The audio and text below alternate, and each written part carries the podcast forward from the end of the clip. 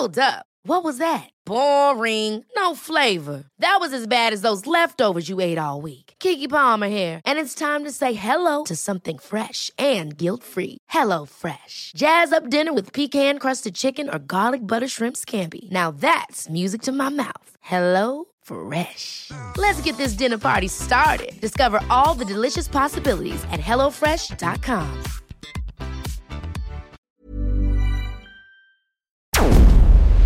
Porque el mundo actual no se entendería sin la economía y los negocios. Acompaña a Mario Maldonado, el columnista de negocios más joven y objetivo del periodismo financiero, en su programa Bitácora de Negocios.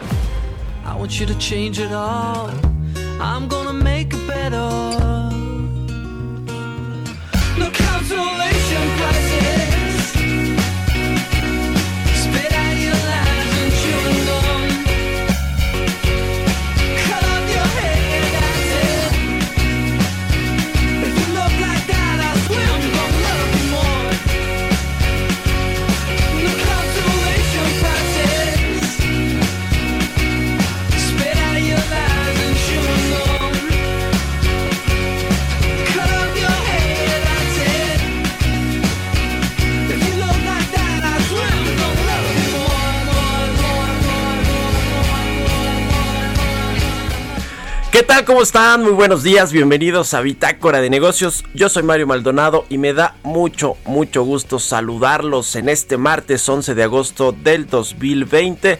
Saludo con mucho gusto a quienes nos escuchan a través de la 98.5 de FM aquí en la Ciudad de México y el Valle de México, en Guadalajara, Jalisco por la 100.3 de FM y en Monterrey, Nuevo León por la 90.1 de FM. También un saludo a quienes nos eh, retransmiten en otras ciudades y estados de la República Mexicana, en el sur de los Estados Unidos. Y por supuesto a quienes nos siguen a través de la página heraldodemexico.com.mx. Ahí está el streaming de lo que sucede en la cabina de El Heraldo Radio. Iniciamos este martes con un poco de música, como todos los días. Esta semana estamos escuchando canciones de la banda Phoenix. Es un grupo francés de rock alternativo que se formó a finales de los años 90 ya en Versalles, Francia. Y bueno, esta canción se llama Consolation Prices, es de Phoenix. Y bueno, pues esta semana vamos a estar con esta banda francesa. Ahora sí vamos a entrarle a la información, hay mucho de qué hablar, como siempre pues con esta nueva normalidad, con este asunto del coronavirus. Vamos a platicar con Roberto Aguilar, nuestro experto en temas de mercados financieros, de economía internacional, sobre estas tensiones entre Estados Unidos y China, que bueno, pues un día aumentan, se van al, al cielo este asunto de la guerra comercial, luego vienen a la baja y los mercados lo toman de buena manera, fue el caso de lo que sucedió ayer, sin embargo, pues hay una pelea entre los dos partidos en el Congreso estadounidense por estos apoyos económicos, nuevos estímulos que quieren inyectar a la economía de los Estados Unidos y en el eh, terreno corporativo hay una investigación en contra de Kodak por tomar ventaja de información privilegiada. Sus acciones caen. Esta empresa que por cierto ya nos contaba el otro día Jimena Tolama, pues pasó de este asunto de la fotografía a producir eh, productos farmacéuticos, así como lo escucha. Vamos a entrar a esos temas, vamos a hablar también con Ernesto O'Farrill, el presidente del Grupo Bursamétrica, sobre los principales riesgos que presenta la economía mexicana, pues en medio de esta pandemia del coronavirus y de toda la crisis económica. Vamos a platicar con Enrique de la Madrid, el exsecretario de Turismo, pues sobre esta semana negra, o yo diría que ya más días en este sentido que pues para la promoción turística no han sido nada buenos, el hackeo de la página Visit México, la pelea entre los operadores y proveedores de esta página tan relevante para el turismo mexicano, para promover el turismo mexicano y esto pues eh, junto con el eh, video que ayer escuchamos aquí de Acapulco que supuestamente pues nadie hizo, ni el gobierno del estado ni el gobierno federal, pero todos los pusieron en las redes sociales y se generó mucha polémica. En fin, no han sido buenos días, es la realidad para la promoción turística y en general para el sector turismo en medio de esta crisis del COVID-19. Vamos a platicar también con Rogelio Jiménez Ponce, el director del Fondo Nacional de Fomento al Turismo sobre el tren Maya, este proyecto que tiene vocación turística, aunque también eh, contará con algunos otros temas de corte comercial, industrial importantes, pero el tren Maya aumenta el costo, por supuesto, eh, como se prevé que son estos proyectos, normalmente salen más caros de lo que se presupuestan en un inicio y es el caso del tren Maya, va a tener un tramo eléctrico, hay algunos ajustes que se están haciendo este proyecto, pues uno de los cuatro importantes del gobierno federal, del gobierno del presidente López Obrador. Vamos a entrar a todos estos temas y a muchos otros, así que quédese con nosotros, acompáñenos en esta siguiente hora aquí en Bitácora de Negocios. Vámonos con el resumen de las noticias más importantes para arrancar este martes. Lo tiene Jesús Espinosa.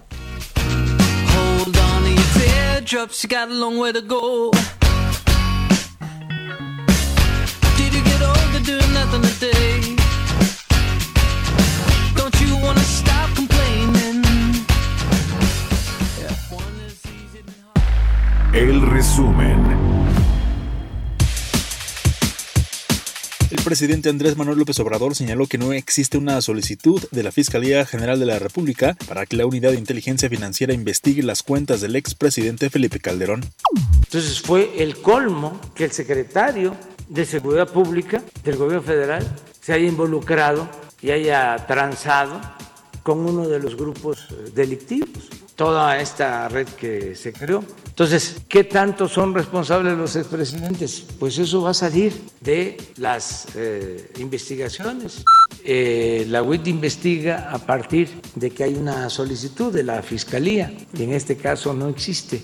El Consejo Nacional de Evaluación de la Política de Desarrollo Social reportó que con la apertura de algunas actividades económicas durante el periodo denominado Nueva Normalidad, el porcentaje de personas en pobreza laboral se ubicó en 48.1% en junio, lo que representó una reducción de 6.8 puntos porcentuales respecto a mayo, cuando se registró un nivel récord de 54.9%. La pandemia de coronavirus traerá en México una de las contracciones económicas más severas de los últimos 80 años, pues estima una caída cercana al 10% para este año, por lo que el Grupo Nuevo Curso de Desarrollo de la UNAM sostiene que el gobierno federal tiene que adoptar una serie de medidas para mitigar el impacto negativo que tendrá el brote vírico en la economía local. José Manuel López Campos, presidente de la Concanaco Servitur, señaló que el regreso a clases tiene bajo presión no solo a las pequeñas papelerías, ya que perdieron el 20% de sus ventas en los meses anteriores, sino a toda la industria del papel y al comercio de útiles escolares, uniformes y equipo electrónico que representan más de 200.000 empresas y en conjunto venden 82 mil millones de pesos.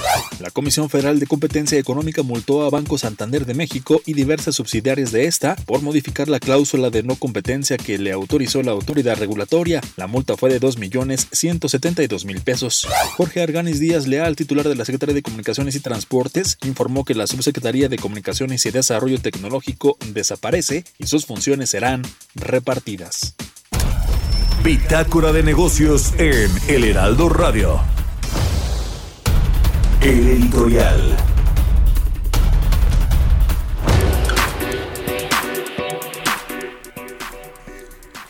Bueno, pues en medio de la tragedia del coronavirus en México y su mala administración y gestión de crisis por parte de la Secretaría eh, de Salud Federal, por parte de Hugo López Gatel, por supuesto, este funcionario que pues ha quedado muy mal desacreditado en eh, prácticamente todos los pronósticos que hace con respecto a esta crisis y que bueno pues el presidente lo mantiene ahí. De hecho dicen que le van a dar más fuerza a Hugo López Gatel que quizá van a desaparecer la COFEPRIS se la van a entregar a él. Hay quien dice que este eh, esta nueva potestad que va a tener el gobierno federal de poder adquirir los eh, productos farmacéuticos los medicamentos y otros insumos médicos en el extranjero pues va a caer todo en manos de Hugo López Gatel. Eventualmente pues después de que sus, de que pase este asunto de la crisis. Pero bueno, en medio de esta tragedia, que es pues así tal cual una tragedia, ya en Morena y el Consejo Coordinador Empresarial Morena, el partido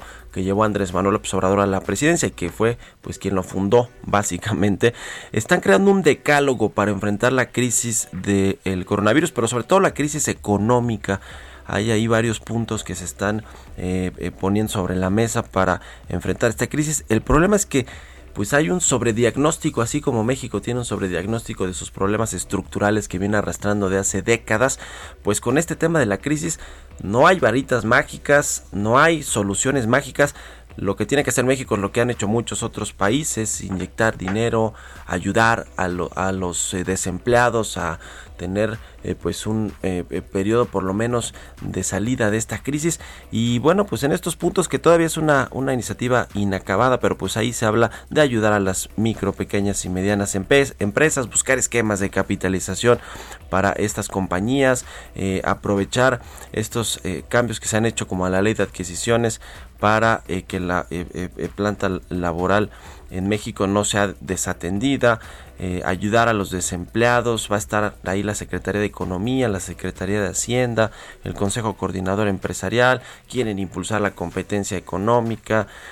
Híjole, bueno, diseñar mecanismos para establecer una nueva relación de corresponsabilidad entre municipios, estados y la federación, en fin, todo lo que, pues en, en realidad, todo lo que se tiene que hacer para que un país funcione, pero aquí lo están haciendo y tratando de aplicar como un decálogo contra la crisis, en fin, mientras la iniciativa privada, por cierto, dice Carlos Salazar, el presidente del CC, que ya quiere ser escuchado. Ay, bueno, pues ahí está, ahí está el tema. Son las 6 con 12 minutos. ¿Usted qué opina? Escríbame a mi cuenta de Twitter, arroba Mario Mal, y a la cuenta arroba Heraldo de México. Economía y mercados.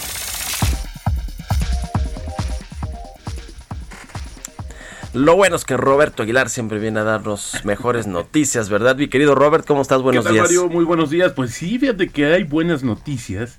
Hoy los mercados pues eh, están muy eh, optimistas. Ya los futuros de las bolsas estadounidenses en terreno positivo. Y bueno, pues esto tiene que ver con una combinación de varias cosas. Ahora mismo las platicamos, pero mientras, Mario, déjame decirte que ya se dio a conocer el dato de la actividad industrial en México de, correspondiente al mes de junio, donde fíjate que estamos viendo ya un crecimiento de 18% respecto a mayo. Y bueno, este es un dato interesante, sin embargo, si lo medimos con el mismo periodo del año anterior, pues hay una baja de 16.7%. Aguas, no hay que creer que esto es un rebote o que esto ya es que estamos del otro lado de la economía. Esto es pues una situación que tiene que ver con las bajas tasas de comparación después de las caídas en los meses previos. Esto es así como nos amanecemos y también la otra la otra nota que ha hecho mucho ruido desde muy temprano, Mario, es esta situación del anuncio de Rusia de lo que dicen ellos la primera vacuna contra el COVID-19 y que de hecho el primer pues el presidente se la aplicó a su hija. Y bueno, pues está todavía, lo que ya hizo eh, fue un anuncio, la Organización Mundial de la Salud, pues discute todavía con Rusia la precalificación de esta vacuna aprobada por Moscú justamente, es importante, pero al final esto está siendo una combinación de varias, varios elementos que como te decía, pues están dando una cara muy positiva a los mercados financieros de todo el mundo. Esto es importante porque también hay una nota, Mario, de último, pues, la estoy viendo aquí de último momento, es que Donald Trump dice que está considerando, pues, eh, reducir el, eh, pues los impuestos por las ganancias de capital como una manera también de incentivar la economía. Así es que una serie de factores que están poniendo un ambiente muy positivo en los mercados internacionales. También esto pues ha dejado a un lado las tensas relaciones de Estados Unidos y China, que primero también algunos dicen ya habría tocado fondo y segundo están relativamente ajenas al tema comercial porque la fase 1 del acuerdo entre ambos países para frenar la guerra comercial justamente se va a revisar este sábado como comentábamos eh, desde el día de ayer y también una noticia positiva es que Australia logró estabilizar el brote de contagios mientras, mientras que varias ciudades de Estados Unidos comenzaron a reportar una disminución de contagios y decesos, aunque todavía sin marcar una tendencia clara. Mientras esto sucede, los casos del coronavirus en todo el mundo ya superaron los 20 millones los contagios en- encabezados con Estados Unidos, Brasil e India, que representan más de la mitad de todas las infecciones reportadas. El virus ha alcanzado al menos cuatro veces el número promedio de personas infectadas anualmente por influenza grave, según datos de la Organización Mundial de la Salud. Y otro dato también interesante Mario, es que los líderes del Congreso de Estados Unidos y funcionarios del gobierno de Donald Trump dijeron que estaban listos para reanudar las negociaciones para un nuevo paquete de apoyos, pero las pláticas se estancaron ya que los demócratas dijeron que los republicanos tenían que ceder un poco más. Y esto pues a raíz de que vencieron desde el fin de semana y el presidente justamente pues firmó una serie de acuerdos que son provisionales, pero la verdad es que hoy lo que necesitan es que la sea aprobado por el Congreso. La triste historia, Mario, las acciones de Kodak perdieron ayer más de 40%, luego de que el gobierno de Estados Unidos suspendiera un acuerdo para producir ingredientes de medicamentos genéricos. Eh, ¿Te acuerdas que esta nota la comentamos aquí, que habían anunciado un préstamo para justamente cambiar de giro esta compañía y supieron las acciones casi 200%, fue una alza bastante interesante. Y luego la Corporación de Desarrollo Financiero Interna- Internacional de Estados Unidos, pues indicó que esas alegaciones de mala conducta crean serias preocupaciones y mientras tanto, pues dijo que va a detener el préstamo por 765 millones de dólares. Y esto tiene que ver, Mario, las investigaciones, porque supuestamente hubo uso de información privilegiada y las acciones, pues alguien filtró este acuerdo, subieron antes 25% y después la escalada. Así es que hoy, este, pues triste historia de, así llegó, se subió, mucho la acción y hoy pues hay muchas dudas de lo que pueda suceder. Y un dato también interesante, Mario, que puede eh, generar un precedente en todo el mundo, es que un juez de California emite una orden que obliga a las compañías de transporte compartido como Uber y Lyft a clasificar a sus conductores como empleados. Esto podría disparar justamente los costos de personal y poner en duda la capacidad de este modelo de negocios. ¿Qué significa clasificar a los conductores como empleados de acuerdo con esta resolución? Pues es básicamente entre otras cosas, tener que hacerles un contrato, pagarles un salario fijo y ofrecerles beneficios como el seguro médico, días de vacaciones y también de enfermedad. Ayer también un dato interesante eh, fueron los resultados de Mercado Libre.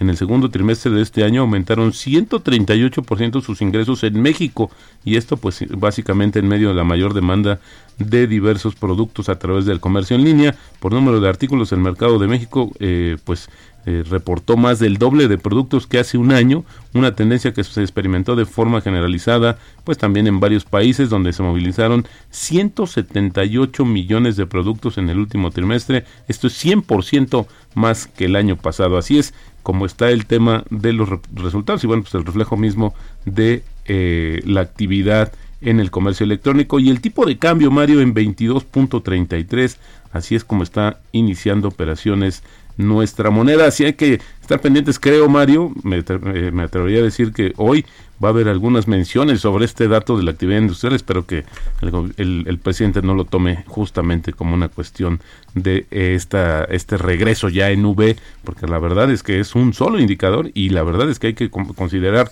cuánto había bajado, así es que por esto se oye bastante favorable, ¿no? Un crecimiento de 18%, pero hay que ver las bases de donde proviene justamente la actividad industrial que se dio a conocer hace unos momentos. Pues sí, vamos a tener eh, estos eh, rebotes. Primero porque la comparación con el año pasado y con los meses eh, anteriores, que también tuvo este aumento de casi 18%, pues es, es entendible. Pero con el mes, con respecto al año pasado, también tuvimos una economía plana. Este, Pues no, mira, con no respecto crecimos. al año pasado estamos prácticamente eh, cayendo lo que se creció con el mes inmediato anterior, pero sí, había que verlo en ese contexto y hay que tener mucho cuidado con las comparaciones. Tú sabes que en esta administración lo que nos han enseñado es que las cifras no mienten, pero se puede mentir con las cifras. Muy buena frase, mi querido Robert. Gracias. Muy buenos días. Roberto Aguilar, síganlo en Twitter, Roberto AH, son las 6 con 19 minutos. Radar Económico. Bueno, pues ya está como todos los martes en la línea telefónica Ernesto O'Farrill, el presidente del Grupo Bursamétrica. ¿Cómo estás, mi querido Ernesto? Qué gusto saludarte. ¿Qué tal, Mario? Muy buenos días a todos. Muy buenos días. ¿De qué vamos a platicar? ¿Qué- ¿Cuáles son los principales riesgos para la economía mexicana que se, que se ciernen en el horizonte? Así es. ¿Qué riesgos podemos ver hacia adelante que todavía no son tan evidentes? Me parece, pero que pueden complicar mucho las cosas, ¿no? Me parece que el principal es que de una recesión en la que estamos inmersos pasemos a una depresión. ¿Es factible ese escenario? Sí, sí, sí es factible. En la medida en la que estamos conociendo datos como los que se publicaron la semana pasada por el INEGI, de una contracción en la inversión de más de 38% anual, ¿no? Eh, bueno, pues es que se está comparando el mes de mayo contra mayo del año pasado, cuando ya traíamos una caída en la inversión desde, desde entonces, ¿no? Sí.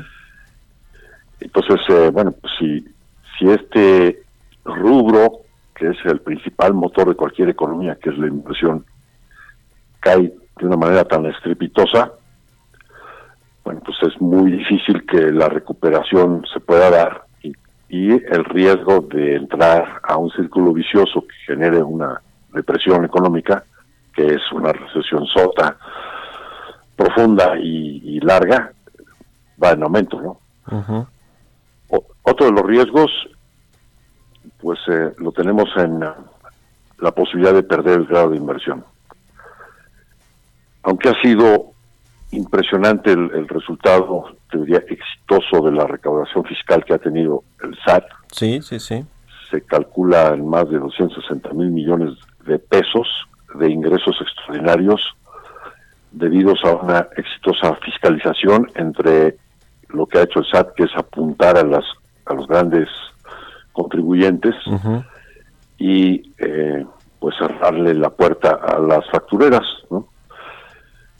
Y pues adicionalmente con los fideicomisos que se está tratando de, de incautar, que pues en, en muchos de los casos de lo que realmente se va a tratar de quedar el gobierno serán recursos ociosos que estaban por ahí desde hace muchos años, pues también es un ingreso extraordinario, más el agotamiento de las reservas de efectivo que son los fondos de estabilización que heredó esta administración, pues el gobierno hasta ahora ha tenido pues la posibilidad de financiar todo su, su gasto social, ¿no? Pero para adelante no se ve tan fácil la cosa, ¿no? O sea, va a ser muy difícil que se pueda repetir esta hazaña de, de apuntarle a los grandes contribuyentes, pues si esos mismos grandes contribuyentes traen pérdidas ahora, pues no van a poder generar gravámenes, ¿no? Sí, sí, sí. Ni hay más fondos de estabilización, más que posiblemente eh, pues algo que pueda dar los remanentes del Banco de México este año, que pueden darlo para el año entrante, ¿no? A lo mejor una cantidad de 300, 500 mil millones de pesos. Sería la única ventana, ¿no? Que se ve ahorita. Pero bueno, la verdad es que se le va cerrando la puerta a las finanzas públicas, las, las opciones van, van agotándose y entonces sí estás en un escenario donde México pudiera perder el grado de inversión. Y por último te diría, pues el, el otro gran riesgo está en lo que está pasando con las empresas productivas del Estado, que pues también se están quedando sin recursos, sobre todo Pemex, una situación mucho más complicada que la que trae CFE.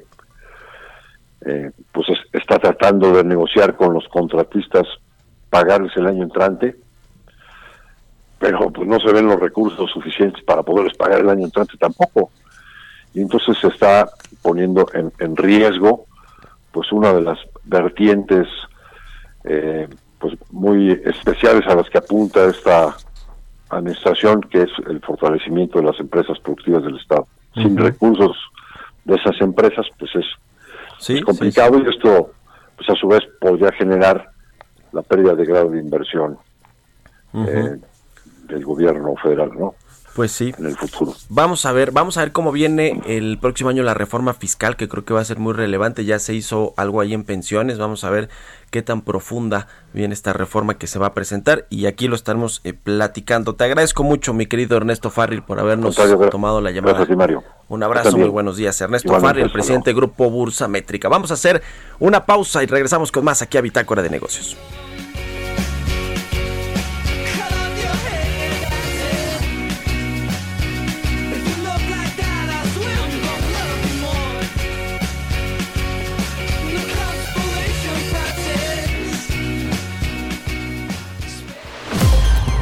Continuamos en un momento con la información más relevante del mundo financiero en Bitácora de Negocios con Mario Maldonado. Regresamos. Estamos de vuelta en Bitácora de Negocios con Mario Maldonado. Entrevista.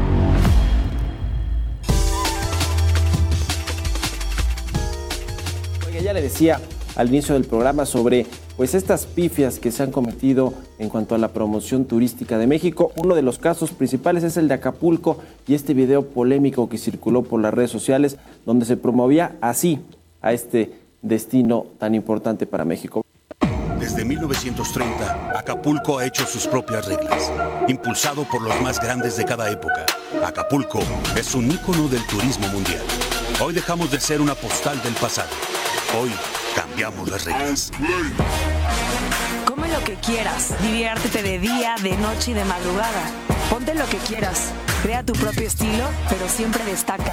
Invita a quien quieras, a tus amigos, a tu pareja o a los que más amas. Relájate solo o acompañado. Redefínete y comparte tu locura. Conéctate y enamórate sin límites.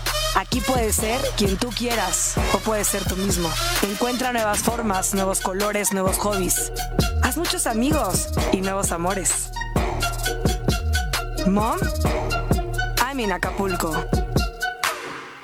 Bueno, pues qué tal, qué tal este video de Mom I'm in Acapulco. Para hablar de este tema y de pues cómo se está llevando este asunto de la promoción turística, de los datos que acaba de reportar el INEGI con respecto a la llegada de turistas extranjeros, me da mucho gusto saludar al exsecretario de Turismo Federal, a Enrique de la Madrid, quien ahora está dirigiendo el Centro para el Futuro de las Ciudades del Tecnológico de Monterrey. ¿Cómo estás, Enrique? Qué gusto saludarte. Mario, con mucho gusto, un saludo muy afectuoso. Oye, pues de entrada, ¿cómo ves estas, eh, este tema con el video de Acapulco, con lo que está sucediendo con la página de Visit México y todo esto pues aderezado con lo que fue ya en su momento la cancelación del Consejo de Promoción Turística de México? Sí, como no. Bueno, pues yo creo que en parte, en parte, son, de alguna manera, son consecuencias. Eh, el CPTM, el Consejo de Promoción Turística de México, es una institución que lleva 20 años de existencia, que sobre todo se hizo copiando, este, influenciado por modelos del extranjero que servían, que funcionaban, y pues así estuvo 20 años, yo diría que mejorando, este, contribuyendo al turismo, y sobre todo algo muy importante es que había recursos eh, económicos que no dependían del presupuesto, que no dependían de que hubiera una crisis o no una crisis, porque ese dinero venía de los impuestos que pagaban los extranjeros que llegaban a México por avión. Y bueno, se decidió en esta administración cancelarlo. Eh, Algunos siempre explicamos, argumentamos que era muy importante, que no solamente hay que tener un producto turístico, sino que también hay que tener armas para poderlo promover. El gobierno tiene otra opinión y a mí me da la impresión de que estas cosas que han pasado, pues más bien son consecuencia. De alguna manera yo creo que están ligadas con haber perdido un brazo muy importante de la promoción del turismo en México.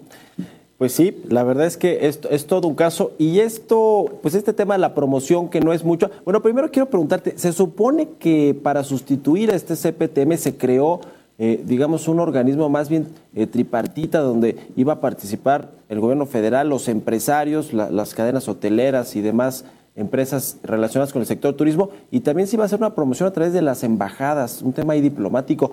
¿Esto tú sabes de algo? ¿Ha funcionado? ¿Sí se está haciendo? Porque yo la verdad es que no tengo conocimiento de si ha funcionado o no, o si simplemente se está haciendo. Bueno, la idea que también promovió el gobierno es que iba a pedirle a las embajadas eh, mexicanas en el exterior que ahora, además de las cosas que ya hacían, que también se encargaran de la promoción turística. Y hay que recordar que también se canceló ProMéxico, que, que luego se argumenta que eso no existía en otras partes del mundo. Sí, sí existe. Yo, he- yo he estado en ProChile y existe ProColombia, que son sobre todo entidades para promover la inversión extranjera en nuestro país y, y también se le quiere asignar a la parte de la diplomacia. Mi impresión es que si tú le das más tareas a la diplomacia, pero no le das recursos económicos a la diplomacia, pues es muy difícil que lo pueda llevar a cabo. Yo tengo la impresión de que no les han dado dinero. Seguramente hay un importante esfuerzo por tratarlo de hacer bien, pero sin recursos yo creo que se puede hacer poco. Puede hacer poco. Ese es un tema de presupuesto, que es lo que ha sido eh, pues el denominador común de muchas decisiones de cancelar organismos, dependencias, eh, de adelgazar la administración pública, pues en aras de tener esta, eh, pues esta administración mucho más ligera, esta política de austeridad republicana, que es lo que dice el presidente. Ahora, yéndonos a los datos, este asunto de la promoción turística, de la falta de promoción turística, viene ahora con el asunto del choque del coronavirus, que pues ha hecho que el turismo pues se desplome, no solo en México, en el mundo. Pero tuvimos hoy el dato, por ejemplo, del INEGI para el mes de junio, 87% a tasa anual cayeron las visitas de extranjeros a México, 90% en mayo y en abril. ¿Qué nos espera, Enrique, para el resto del año y cuándo va a recuperarse eh, eh, relativamente el turismo? Sí, cómo no, Mario. Pues mira, yo creo que primero pues, todos sabemos que ha sido uno de los primeros sectores que fue afectado por la pandemia, porque con la estrategia que en el mundo en general se siguió de pues, quedarnos en casa ante la imposibilidad de, de vacunarnos y de cuidarnos, pues evitamos salir. Y por lo mismo pues son los sectores más afectados el turismo, la hotelería, los restaurantes, la industria del entretenimiento, la aviación, todos esos sectores están muy golpeados. Y por eso esas cifras de junio, pues apenas a dos, tres meses de la pandemia, pues de alguna manera reflejan ese habernos quedado en casa, ¿no? A mí más bien la preocupación que tengo es que una vez que las cosas se mejoren, otra vez, si no tienes una herramienta de promoción y si la van a tener otros países, pues vas a, vas a empezar a competir en desventaja, entre otras cosas, porque en el corto plazo vas a competir por menos turistas. Yo creo que hasta que se dé la vacuna y una vacuna que funcione, no se van a restablecer los flujos ni del turismo internacional ni del turismo nacional. Van a mejorar, ya está subiendo, hay lugares donde me dicen que, bueno, ya traen 20% de ocupación, en fin. Pero bueno, no vamos a llegar a tener los niveles que teníamos hasta que haya una, una vacuna. Y el problema es que en ese entonces, pues nos vamos a volver a enfrentar, pues que no tenemos herramientas de promoción y nos va a costar trabajo. Y otra cosa muy preocupante, Mario, apenas hace dos días, el Departamento de Estado de los Estados Unidos saca una alerta en donde señala que México alcance el nivel 4 hay que recordarle al público que hay cuatro niveles. El uno es el nirvana, no existe, es el paraíso. Ningún lugar del mundo creo que tiene uno. Pero el dos sí lo tenía Francia, sí lo tiene Reino Unido, lo tenía México. Y si hay destinos en México que en general tienen mal número, un tres, que es cuando te dicen reconsidere usted si debe o no viajar. Y en el cuatro de plano te dicen no viaje a ese lugar. México como país ya está en el cuatro y son dos los argumentos que usa el Departamento de Estado. La inseguridad, que ese lamentablemente es un problema que no hemos logrado resolver en México durante muchos años, y a eso le sumas el coronavirus. Entonces, ya tenemos además una recomendación negativa del Depart- Departamento de Estado de los Estados Unidos y recordemos que son el 60% de los turistas internacionales que llegan a nuestro país. La tormenta perfecta. Dos cosas que tú eh, eh, promoverías o propondrías como secretario de Estado, que ya lo fuiste de, de la cartera de turismo, para que traten de mejorar las cosas pronto en el corto plazo. Mira, en, en el gobierno, en cualquier empresa, a veces las personas hacemos cosas de prueba y error. Yo lo que creo que aquí que sería muy recomendable es decir, bueno, pues pensábamos que el CPTM no funcionaba, pero ya nos dimos cuenta que sí servía. Yo sugeriría revisar con una modalidad, mejorarlo, perfeccionarlo, pero hay que volver a, a dotarnos de instrumentos. Y la otra, Mario, no podemos seguir sin darle apoyos a la economía. Hoy anuncia el gobierno americano nuevos apoyos a la economía norteamericana y en México el gobierno sigue pensando que son no son necesarios. Perdón que lo diga, pero puedo anticipar una caída brutal de este sector. Y después cuando ya haya dónde crecer, pues en qué empresa te vas a contratar, a qué hotel vas a llegar, a qué restaurante vas a pedir un trabajo, si muchas de esas empresas podrían quebrar por la falta también de apoyos del gobierno. Creo que esa es otra estrategia que yo respetuosamente sugeriría que hay que revisar. Pues muy complicado. Muchas gracias, Enrique de la Madrid. Te agradezco mucho que nos hayas tomado la llamada. Vaya un abrazo. Historias empresariales.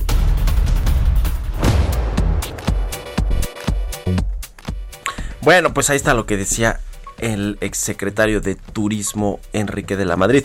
Cambiando de tema, y bueno, pues tiene que ver con todo este asunto de eh, cómo pues interactuar eh, de forma virtual en medio de esta crisis eh, de sanitaria que no permite pues en muchos sentidos todavía tener el contacto físico persona a persona. Bueno, pues hay una empresa estadounidense que se llama Portal que creó un equipo capaz de desplegar hologramas de personas para interactuar como si fueran videollamadas. ¿De qué se trata todo esto? Nos cuenta Giovanna Torres. Las formas de estar en contacto a la distancia siguen evolucionando. Y parece que la realidad alcanzó a la ciencia ficción. La empresa Port, originaria de Los Ángeles, California, ha creado máquinas del tamaño de una cabina telefónica para transmitir hologramas en vivo desde tu sala.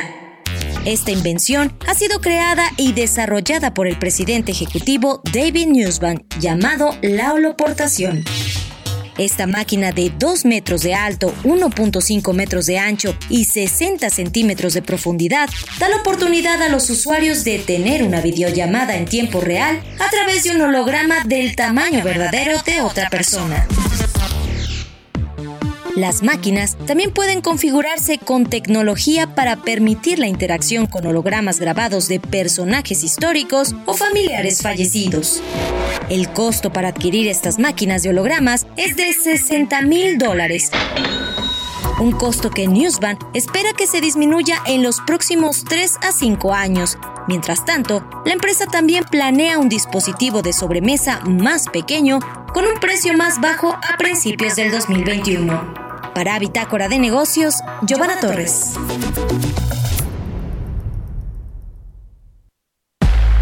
Entrevista. Bueno, pues regresando a los temas de infraestructura y, y tienen los que tienen que ver con el tema del turismo también, vamos a platicar con Rogelio Jiménez Pons, el director del Fondo Nacional de Fomento al Turismo, el Fonatur, quien trae este proyecto tan importante que es el Tren Maya. ¿Cómo estás, Rogelio? Qué gusto saludarte y gracias por tomar la llamada.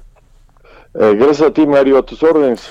Pues a ver, varias cosas que platicar sobre el tren Maya. Eh, nos eh, dimos cuenta, nos enteramos en este segundo trimestre del año que aumentó el eh, costo, el, el, digamos, el, lo que se tenía proyectado que iba a costar el tren Maya y tiene que ver con algunas obras carreteras, ¿no? Que se, que se van a sumar a este proyecto. A ver, cuéntanos por favor de qué va esta, estas dos obras que se sumaron al, al proyecto del tren Maya. Sí, mira, la primera es la que es muy importante. Perdón, este, perdón, es que aquí sonó una alerta. Es, perdón, este, la primera obra importante es el tramo 5. Bueno, bueno, el tramo 5 consiste en la carretera que va de Cancún a Sí. Tulum. Sí, sí, sí. Este implica la ampliación eh, de un carril en un- de- desde Cancún a Playa del Carmen y hasta Tulum también implica más de 40 pasos a desnivel. Entonces, este, sí es una obra bastante, bastante sustancial, va a mejorar, va a modernizar lo que ya existe de carretera, no va a haber ningún cruce a nivel, que es lo que ocasionaba los accidentes. Entonces, es una, es una obra bastante importante. La otra es la, la modificación de la carretera que va de Cancún a Mérida, que es actualmente la concesionada por, por ICA. Se tiene que rehabilitar un lado, porque de un lado uno de los cuerpos de donde está actualmente la carretera se convierte en la zona de paso del tren, los terraplenes para el tren, y otro cuerpo aumenta dos carriles. Entonces, esos aumentos, esos este, aumentos son importantes para facilitar esto. Esto se debió que en el caso de la carretera que va a, a Mérida, eh, iba a ser una opción que iba a ser sustituida por un una carretera que iba, iba a ir de Valladolid a, perdón, el tramo de tren que iba de Valladolid a Coba, pero nos encontramos con gran dificultad del subsuelo, allá es que el suelo kárstico es muy difícil, y si nos movíamos de repente nos encontramos una gran cantidad de, de, de ahora sí de ru- ruinas de este de arqueología, pero son zonas arqueológicas muy importantes que también existían ahí. Entonces optamos por ya regresarnos a la, a la ruta de la, de la carretera existente, que es la carretera de cuatro carriles que va de Cancún a Mérida. Entonces, ese es otro, ese es otro de las implicaciones. Y, eso, y estas dos obras, pues sí significó un aumento, más que ya se definió lo que es la electrificación del tren Maya. La Sí, electrificación claro, del sí, tren. Maya este, es otra cosa que es importante tomar en cuenta. Se definió ya que podemos, siempre se planeó que el tren Maya fuese en cualquier momento eh, eléctrico, porque siempre la cuestión eléctrica pues tiene sus ventajas en términos de operación, obviamente la cuestión de contaminación, pero también la de mantenimiento y operación. Eh, con esta modificación nos ahorramos una buena cantidad de diésel de consumo anual. Eh, yo estimo que pues, es una cantidad suficientemente grande, como dicen los técnicos, que son alrededor de 80 mil litros por, este, por año. Entonces, este, no, 80 mil litros por día. En un año es una cantidad bastante fuerte. Entonces, este, se, ya se planteó que los tramos más transitados, Cancún, Tulum, Cancún, Mérida, perdón, Cancún hasta Chetumal, eh, prácticamente la mitad de Tren Maya, casi la mitad de Tren Maya va a ser este, electrificado en esta primera etapa. Entonces eso también implica algunos gastos adicionales. Todo esto pues ya está, está siendo considerado, está siendo sometido a, a valorizaciones. El tramo Cancún-Tulum eh, va a ser una propuesta no solicitada que planteó eh, BlackRock. Sí, y esto sí, sí. implica que sea una asociación público-privada. Entonces ahí estamos llevando más o menos el proyecto. estas, estas este, incorporaciones de, de las carreteras pues van a eficientar todo el sistema, porque no solamente un problema de tren, sino también hay de, de eficientar todo el sistema carretero que está en torno al tren. Y esto es importante para la región. O sea que está justificado completamente este aumento de 12% en el, en el costo del proyecto porque se están adicionando estos tramos carreteros. Eh, a ver, cuéntanos cómo va hasta ahora el proyecto, eh, Rogelio, porque pues está hecho por fases y se ha ido licitando. Hemos conocido y, y dado a conocer aquí el fallo de las licitaciones, de los concursos. Eh, ¿Cómo va la ejecución? Eh, ¿Va en tiempo informa? ¿Qué tanto ha pegado este asunto del coronavirus? Cuéntanos un poquito de la actualización del proyecto en general. Mira, lo del coronavirus, si bien sí nos ha pegado, porque indudablemente na- nadie está exento de que te afecte este este factor determinante, sí hemos tenido algunos retrasos en, en cuestiones menores. ¿Por qué menores? Porque al finalizar cada una de las licitaciones tienen, tienen un plazo de tres a cuatro meses para terminar el proyecto ejecutivo las empresas. Ya a partir de septiembre ya empezamos a entramos ejecutivos. Por ejemplo, ahorita ya se empezó eh, a partir del primero de agosto, eh, pero más bien el 5 de agosto se empezó a remover todo lo que es la, la, la antigua eh, línea férrea existente. Ya se empezó a levantar el viejo ferrocarril. Sí. Y se levanta por razones que también muy importantes de que los niveles que actuaron, es una línea muy, que ya tiene pues décadas, es de fácilmente casi 80 años. Entonces eh, ya quedó ya muy destruida, ya está muy muy este muy ma- muy malas condiciones y sobre todo niveles de era muy afectada por- porque cuando había temporadas lluvias el agua lo afectaba, entonces los terraplenes tienen que aumentar de, de altura. Es un promedio de unos 50 a, a 2 metros más o menos lo que se, en promedio se aumentan los terraplenes. Entonces todo eso se tiene que limpiar, se limpia toda la, la vía existente, se levantan nuevos terraplenes para dar más solidez y mayor capacidad de carga de terreno con las nuevas condiciones de este tren, eh, pues que es relativamente rápido, va a ser hasta 160 kilómetros por hora. Entonces esos trabajos ya se inician los remover todas las, las vías en los, pri- en los, en los primeros tres tramos. El cuarto tramo yo creo que empezaremos este eh, mes que entre septiembre estaremos ya empezando a remover carpetas asfálticas y empezar a armar la nueva carretera. Y el quinto tramo casualmente esta semana yo espero que mañana y pasado ya se resuelva, ya se, se entreguen las, este, las participaciones de, los, de la licitación. En este caso, este, a diferencia de las otras que fueron licitaciones muy concurridas, aquí como fue una propuesta no solicitada, promovida desde un principio por BlackRock, pues yo creo que la, la- la- la participación va a ser muy reducida. Si lleguemos a dos o tres, es- será suficiente.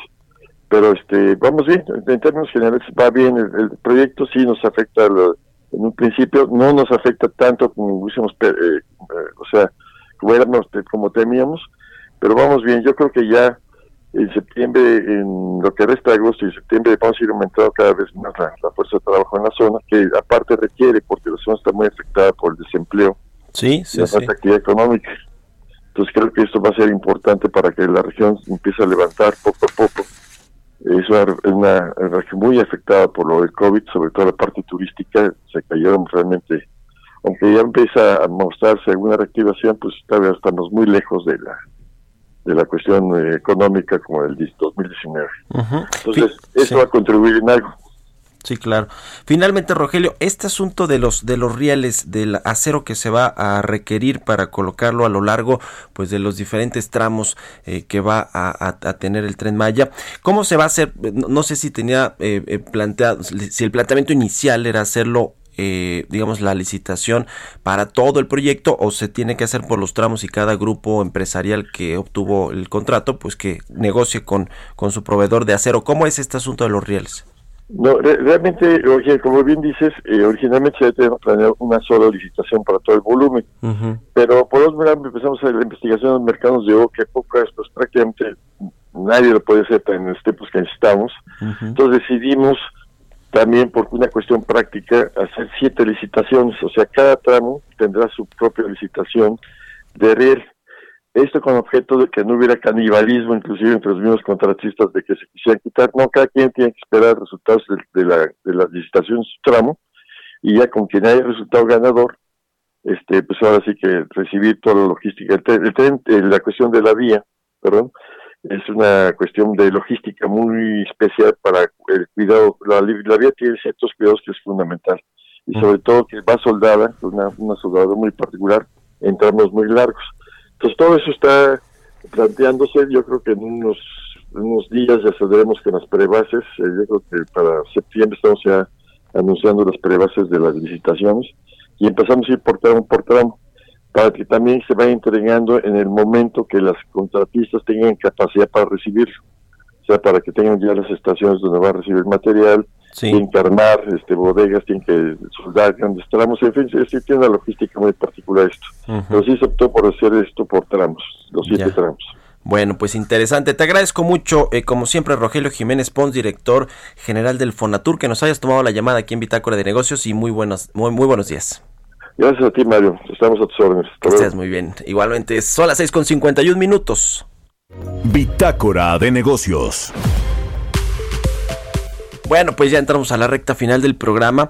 Fíjese que le voy a comentar un comunicado que nos acaba de hacer eh, llegar eh, el grupo Andrade es eh, pues el dueño de El Heraldo Media Group y una de sus de sus filiales. Fíjese que hoy en el periódico Reforma se publica en su portada, de hecho, información referente a las órdenes de aprehensión o supuestas órdenes de aprehensión que un juez federal giró en contra de 19 exfuncionarios de la Policía Federal y la extinta Comisión Nacional de Seguridad. Todo este asunto que pues han eh, traído ahí en, eh, en la agenda parte del gobierno y la fiscalía y demás. Pero bueno, el asunto de fondo es que de manera falsa, y este es el comunicado que estoy leyendo textualmente, Grupo Reforma menciona que entre las irregularidades detectadas se encuentra un contrato de arrendamiento de 1.500 patrullas que fue firmado por la empresa Integra Arrenda. Este señalamiento, dice el comunicado, es falso y sin ningún sustento. La Secretaría de la Función Pública, a través del órgano interno de control de la Policía Federal, realizó una auditoría a la coordinación de servicios generales del órgano administrativo desconcentrado de la Policía Federal, sin encontrar anomalía ni observación en el contrato de 1.500 patrullas. El servicio de arrendamiento de 1.500 patrullas suministrado por Integra Arrenda, que ya le decía es una filial del Grupo Andrade, significó ahorros importantes para el gobierno federal, además de que permite a la corporación realizar las tareas de seguridad para beneficio de la población mexicana. Continúa el comunicado. Grupo Andrade es una empresa con eh, una de las flotas vehiculares particulares y privadas más importantes del país, con el respaldo de un grupo de casi 100 años. Grupo Andrade e Integra Arrenda reiteran su compromiso con el gobierno federal para aportar soluciones que generen valor en el arrendamiento de vehículos a precios competitivos con el mejor servicio del mercado. Este es el comunicado que da a conocer el grupo Andrade y esta eh, filial Integra Arrenda pues eh, en descargo de esta nota que se publicó hoy en la portada del periódico Reforma. Así que bueno, pues ahí está, ahí está el asunto. Y hablando pues eh, de- del Heraldo, le, le voy a recomendar la nota de portada. Pues eh, imparable la caída del consumo. Esto eh, considera el BBVA México en un reporte que sin apoyo del gobierno, sin estas inyecciones de liquidez para los desempleados, para las empresas, pues el camino va a ser pedregoso. Esa es la palabra que utilizan los analistas del BBVA para decir qué tan pues difícil va a ser salir de esta crisis que es una crisis de inversión, una crisis de confianza, una crisis de empleo y todo esto se traduce en una crisis del consumo.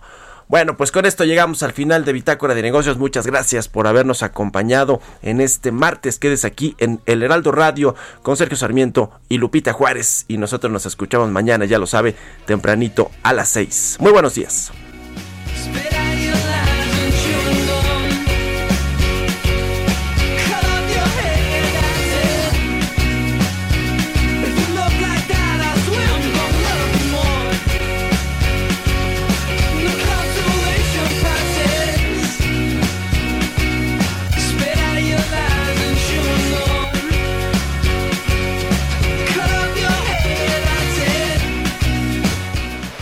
Esto fue Bitácora de Negocios con Mario Maldonado, donde la H suena y ahora también se escucha. Una estación de Heraldo Media Group.